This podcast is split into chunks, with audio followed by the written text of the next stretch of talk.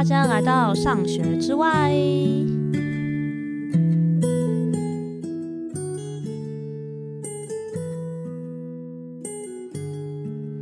嗨，大家好，我们又回来了。嗯，我今天想要讲的主题呢，其实是要搭配我和翠妍呢又要开第二场拖延症讲座喽的主题，来给大家一些前导。那其实我们在第一场讲座的时候，已经有稍微介绍了拖延症的成因嘛，就是拖延症不是意志力，大部分来说啊，不是意志力，也不是你的能力有问题，其实是因为焦虑在背后作祟。那我们有聊说，就是拖延症有哪几种类型，那这些类型背后的焦虑大概是什么样的？对，那这是第一次的讲座，诶，讲座那个影片呢、免费开放到十一月十五号就会关闭哦。所以如果你今天听到这一集，你很想听的话，呃，它快要关闭了，所以推荐大家去看。然后，那我们第二场讲座呢，嗯、主要是要讲拖延症的时间管理。其实有非常多的呃，我讨论过的，觉得是有拖延症的人啊，他们都会觉得自己的时间管理技巧非常的差。可是我觉得大部分的人其实呃，针对时间管理这件事情也有做一些研究，也有很努力的，可能透过你的行事历啊，或是你用笔记的方式来，希望你自己可以达成你想要达到的目标。那我这一次的时间管理其实跟很多我们看到时间管理不太一样，因为其实大家听到时间管理这件事情，就会有一种蛮有压力的感觉，对不对？就是会觉得好像要很自律啊，要很明确啊，要很清楚啊，要照着这个步调去走。所以我觉得时间管理是一种让人既充满希望，但其实又让人充满压力的事情。那如果我们已经，如果你也认同啊，如果我们都一起认同说，其实拖延症的来源是焦虑的话，其实如果你用一种更有压力的方式去处理你的拖延症，你想要逼着你自己照着一些步调去走，很有可能那个焦虑就会翻倍，就加倍，然后你还会打击到你的自信心，然后你就会彻底觉得你是一个完蛋了，我就是只会拖延的，或是我的意志力就是有够差的那种很负面的循环里面。那在正式开始讲这集之前，我想要小小的工商一下，就是这一次的嗯第二次的拖延症讲座呢，会是两个小时哦，所以内容很丰富，所以它会是一个收费讲座。但我觉得它应该算是两个小时来说，嗯，还蛮便宜一个收费讲座。而且，嗯，这边有一些很好看的东西要跟大家分享，就是如果你是上学之外的粉丝的话，其实你到我的 Instagram 那边，我们现在有在进行抽奖。那抽奖是很大放送，因为它有免免费票，也有 VIP 票。那 VIP 票是半价的，所以真的非常便宜。然后十一月十九号的早鸟优惠，如果说你都没有抽到奖的话，呃，早鸟优惠是到十一月十九号，是三百四十九元。呃，两个小时这样应该也算还 OK 吧，我自己觉得啦。那我们也有提供影片票，所以如果你说你 live 没有办法现场一起参与的话，你也可以购买影片票来得到这个影片。就是希望这些知识可以尽量普及给呃所有需要的人喽，所以很欢迎大家帮忙分享和推广给有需要的人。那刚刚其实有提到，呃，时间管理很多方法都是让人感觉压力到很大的嘛，压力很大的。但是，但其实时间管理它还是有一些很不错的观点，像是怎么样帮大家去拆解任务啊，让目标变得更清晰啊，知道。哪就是每一步要往哪里走，然后还有很多会要求你去检视自己的进度。可是如果你有使用过一些呃时间方法的话，呃时间管理方法的话，会发现其实很多如果你要照着走，还蛮花时间的。那蛮花时间的话，可能就会让你不太想做。然后还有一件事情是，很多人的行程管理的习惯啊，就是会把想要做的事情都放上去，然后可能会定一个很明确的时间。比如说，很多以前考大考的时候，就会说：“好，我今天嗯九点到十点要写数学第一章的题目啊，然后十十点到十一点要写讲社会第一章，像这样嘛。”可是你这样子排得那么紧，把你想要做的事情排上去，你很容易会遇到一些问题，就是你可能会做不完。如果你老是做不完，你就会对自己有一个预设，就是你觉得你总是做很慢。那我有听过很多，呃，我的咨询者也会提到他做事做很慢的问题。那当然就是你可以用方法，一些方法论，学习方法论，让你做事做更快，这是一种。但我觉得常常有一个很的很重要的重点是，其实你本来就没有那么多时间可以容纳那么多事情，然后你就会预设你自己做很慢，就是你排得太满太紧了，有很多意外而导致你做不完，这些都是我们需要考虑进去，不然你的压力就会很山大的一种情况。那我觉得还有一种状况是，如果我们把想要做的事情的时间都排得很满的话，假如你跑去做其他的事情，你无法自我控制、自律的去做那些事情的话，你又会对自己有一种很负面的观感啊！你就会觉得我就是一个很容易分心的人，或是说你就会说我自制力很差，或是我总是找不到动力，我不知道我要什么，然后那个负面循环就会很强烈。但其实我们在之前的几集也有聊过嘛，对不对？嗯，很长你。会分心去做其他事情，是其实是一种当你面对焦虑的时候自动产生出来的一种保护机制。如果我们不去呃正视这件事情的话，或是你不去确认这件事情的话，就会一直很负面的评价自己吧。我就觉得这也不是一个解决方法，也不太理性。所以其实要怎么样让自己的焦虑被控制、被处理，我觉得才是这个时间管理最重要的关键。而不是用一个很硬的方式，好像我们都是机器人，我们要到达到达这个很嗯很标准啊，然后很细细规划的一个目标，嗯、不然我们没做到的话，我们就会继续好像继续说自己不够好、不够理性的那种感觉。所以，我在这场讲座，还有今天想要，嗯、跟大家介绍时间管理，其实是一个专门来处理焦虑的时间管理。就是你是考量了你的焦虑和感受之后，我们重新思考时间管理这件事情。今天就是有几个面向想要介绍给大家。好，那我们来干货时间，我们要来讲这个，呃，我们专门处理焦虑的时间管理，它有哪些重点？开始之前也是想跟大家先推荐几本我觉得呃蛮重要的书。那第一个是我们之前已经提过的拖延心理拖延心理学，那它是很专门对拖延症的。然后也想跟大家介绍《与焦虑和解》这本书，呃，克服过度完美主义、拖拖延症、害怕批判等等这本书，大家可以去查查看。然后还有一本我觉得非常棒，对我来说，呃，就是。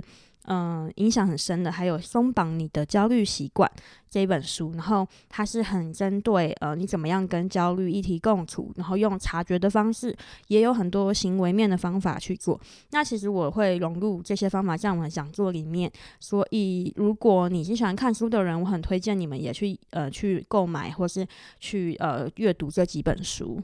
好，那我们来讲第一点吧。嗯，关于处理焦虑的时间管理，那我们第一点，第一点就是要看见你的限制。诶，这句话是不是好像在第二集和第三集都有出现过？没错，看见自己的限制就是一个非常重要的一点。那因为其实时间这个东西是一个超级大的限制，因为时间是有限的嘛，你不可能用二十四个小时去无限制的完成所有你想要做的事情。但在其实，在我呃咨询的对象里头，还有我自己过去了，我自己对于时间的限制也是很容易忽略的一个人。然后很多限制其实是无法避免的，比如说你有工作，而且你的工作还要加班，或者是说你家里面有幼儿，对不对？当家长前面两三年真的很忙碌，或是你需要照顾别人呐、啊，或是你就是比较忙。那有这些时间限制啊，就是它就是一种现况，就是你现在的状况的时间的限制，可能不是你理想的，可能没有办法塞下你所有想要做的事情。那我过去会有一个习惯啊，就是会去想要一直压榨自己的时间，我希望可以得到更多更多的时间。然后，但是很多不可控的嘛，比如说，嗯。我的小孩，比如说小孩子在幼年的时候，他个性不一样，你要花的时间真的是翻倍耶。如果你有天使宝宝很爱睡觉，或是你的宝宝就是很安定，他就是不会怕你不在身边的话，你就真的是可以轻松很多。但是有一些人的宝宝，就是你可能近乎二十四小时。像我一开始的时候，我我真的有个疑问呢，我觉得什么时候可以去上大号，什么时候可以洗澡？如果没有人帮忙。我以前就是会去忽略这一点啊，然后就会嗯压力一直增加，焦虑一直增加。可是我对我的自己批判是什么呢？我就会觉得说，为什么我不行平衡？然后我还会加上一些非常不理性的比较。其实我们根本没有办法知道你比较的对象他们的资源到底有多少嘛？他们的时间限制会不会其实比你少很多？或是他们就这样的时间限制，他们也可以用其他东西来补足这些限制。然后我也知道说，这个历程一开始会蛮沮丧的，要去接纳限时间的限制这件事情。但是只有我们去接纳，才会找到一个最适合我们现在时间限制下的一个最好的方法。像是我也有看过一些非常辛苦的妈妈们，他们的经营自媒体的方法，可能就是打散文啊，一个非常快，一个非常自然的，他就不会硬逼自己去跟随一些自媒体的一些策略和潮流，他就是用他自己的方式。所以他不会停下来，他不会拖延，因为他意识到他的限制是什么，所以他找了一个在这个可用的时间下面，那他想要做的事情可以怎么样规划跟分配。所以在我们讲座之中呢，就会教大家说怎么用一个时间形成的方式来看到自己的时间限制。好，那我们来讲第二点。那第二点的话呢，就是希望大家可以去考虑永续生活。永续的意思就是一个适合你自己生活的一个方式，你会觉得是舒服啊，不会充满遗憾啊、焦虑或紧绷，或是很疲累的一种生活的想法。那我觉得很多人可能听完刚刚叙述，就觉得不可能吧？怎么可能可以过得又舒服又又不紧绷之类的？那其实我觉得这是真的，因为我自己也没有达到我最理想的那种永续生活形态。但是我觉得重点是啊。永续生活是一种思维，是一种观念，就是因为我觉得华人有太多的观念是觉得我要忍耐到我可以永续生活的那天，就像是我要忍到我退休那天我就自由了。但是实际上，就是这个想法，其实是我觉得是很违背心理学，然后也不太理解，就是那种退休生活会会带来什么样的巨变的一种。我觉得不太理性的一个想象，因为其实有很多人在经历退休之后，他反而迎来一个非常大的低潮。因为其实要怎么样让自己过得舒服、不焦虑、不紧绷，是需要学习的。你要有意识知道，就对你而言，你可能有什么样的需求，你有什么样的喜好，你是要慢慢的调整，融入到你的生活中的。所以，如果你一直采取采取一个忍耐的方式，你就没有这个思维。你到时候就要重新学习。那如果你忍到五十岁再学习，你就会觉得很失落嘛？你就会不知道该怎么样有理想人生。所以，我自己的建议是，我们可以开始有永续的意识。虽然我们没有办法一步到那里，但是我们在可以用的空间之下，慢慢的去让自己的生活是更符合需求的，更符合你的喜好，是更舒服的。那为什么这样子是很重要的？其实是因为我看多看过太多，呃，有拖延症困扰的咨询者，他们的生活太忍耐了，他们会把自己逼到没有一点娱乐，或是他做一点娱乐就会觉得自己非常的愧疚，非常的委屈，逼自己就是去失去一些很重要的东西啊，比如说不谈恋爱啊，然后跟朋友越来越远啊，然后没有办法陪家庭啊，或是嗯。压抑自己吧，就是说，其实你很需要去做一些放松，让你现在感到快乐的事情，然后你就完全不允许自己去做。那我看过很多人会有报复性反扑，就是突然间失控的做一件你很很久没做的事情，比如说滑手机，你进了两个礼拜，然后突然间爆滑，爆滑三天，然后你就会很失望。那还有一些人就是会失去人生的动力，这样子。所以其实我们在讨论你的时间管理的时候，我也是会陪大家去，要去慢慢的建立一个意识，说这个时间管理啊，你的每一天，你的每一个当下，你都有机会加入一些永续的能量在里面，和有序的、永续的一些生活的任务在里面。我们要，我们要先去想一些你的任务和工作以外的事情，然后你要相信这个东西其实是。一种练习，让你每天，嗯，每一天都慢慢的进步，让自己远离焦虑感的一种思维方法。好，那我们来讲第三点。我们第三点想要讲的是断舍离。断舍离应该非常的红，对不对？这几年非常的红。那我很感谢这样的观点有被提出来。那我想跟大家说的事情就是，如果你要的东西很多，你就会因为没有达到这些你要的东西而感到非常的焦虑。然后我想说，是断舍离，其实在事情上断舍离是一种，就是有一些人会接很多的事情，接到自己爆炸。那刚这个就有回应到说，你如果你没有意识到自己的时间限制性的话，你觉得你是可以无限的，你觉得你只要压下自己就可以无限的话，你就很有可能会事情做不完。就是你的你的判断跟你的限制，你判断你的限制的方式有落差。所以其实培养一个在任务和工作上断舍离的习惯，其实是让自己更不会挫折和受到。很负面的一个结果，然后导致焦虑的一些习惯。那断舍离还有一种是心理上的，然后我觉得很多完美主义者有强烈的心理上无法断舍离的一个现象。比如说，你常常做一件事情的时候，你会想到很多想要达到的目标，就是可能我看过有一些人，他做一件事情，他就会希望我做一件这件事情，既要被主管或是同事认同。又要赶得上时间，又要做得很完美，我还要很快乐，我又要学到很多东西，然后或是我还做完这个之后，还可以在领域上面，我的未来职涯上加分，就是这样的想法就会一直不停的跳出来，你知道吗？那他就会越做越久，因为你的你想要达到的事情太多了，所以这个在学习咨询里面就是。要做一个就是目标的断舍离，还有你信念上面的断舍离。你一定是同时害怕了太多太多的事情，你的焦虑有太多种，所以你才会产生很多的目标，而导致你没有办法把这件事情做完，因为你是卡住，因为你太害怕，如果这个没做，会不会我就学不到东西？哦，我这个没做，是不是就会又被别人否定？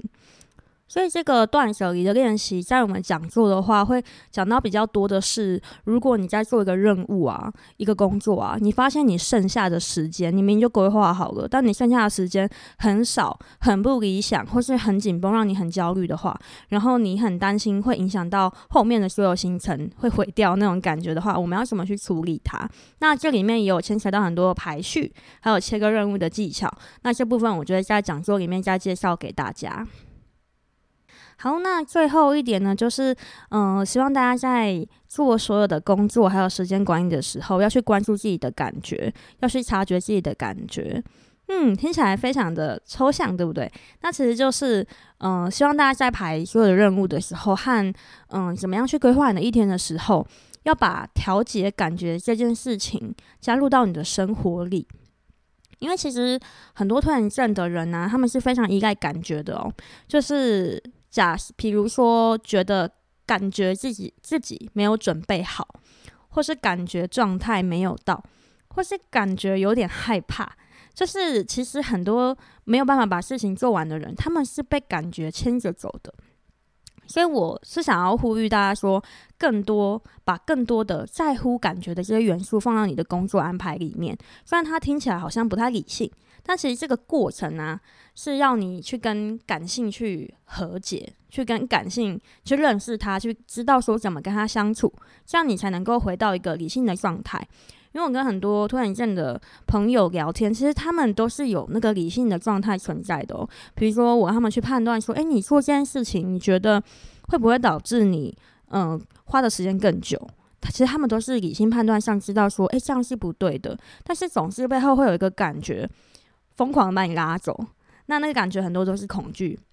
和强大的焦虑，所以你就没有办法照你的理性去走了。对，所以要怎么把感觉，就是调节感觉或是感觉相关的事情，去处理感觉这件事情，放到你的时间管理里面呢？那我们也是讲座的时候会正式跟大家聊这个部分哦。好，那今天的主题就是跟大家介绍一下处理焦虑的时间管理。然后我真的很推荐，如果你有嗯、蛮严重的拖延情况的人，可以来试试看，来听听看这方面的。知识啊，或是学习，因为真的有很多很多拖延的原因，是因为你花了太多的时间和心力在处理处理你现在有的焦虑。当我们这些焦虑慢慢的减轻、慢慢的消失之后，你就会发现，哎、其实我有很多时间慢慢的生出来了。所以我很建议大家去在你的时间管理和每天的。呃，生活安排里面都去思考感觉、焦虑，还有我说的断舍离啊，看见限制，然后开始拥有这些永续生活思维、永续生活意识的一件事情哦。好。那如果你觉得这次的分享蛮有帮助的，也有启发的话，那我也是一样，希望大家可以帮我分享出去，然后也欢迎大家订阅或是抖内上学之外。那如果你觉得呃武汉其实鸟仔和翠妍合办的讲座很有意义的话，也欢迎你分享更多有需要的人哦。那希望在讲座能和大家见面哦。那今天的分享就到这边，大家拜拜。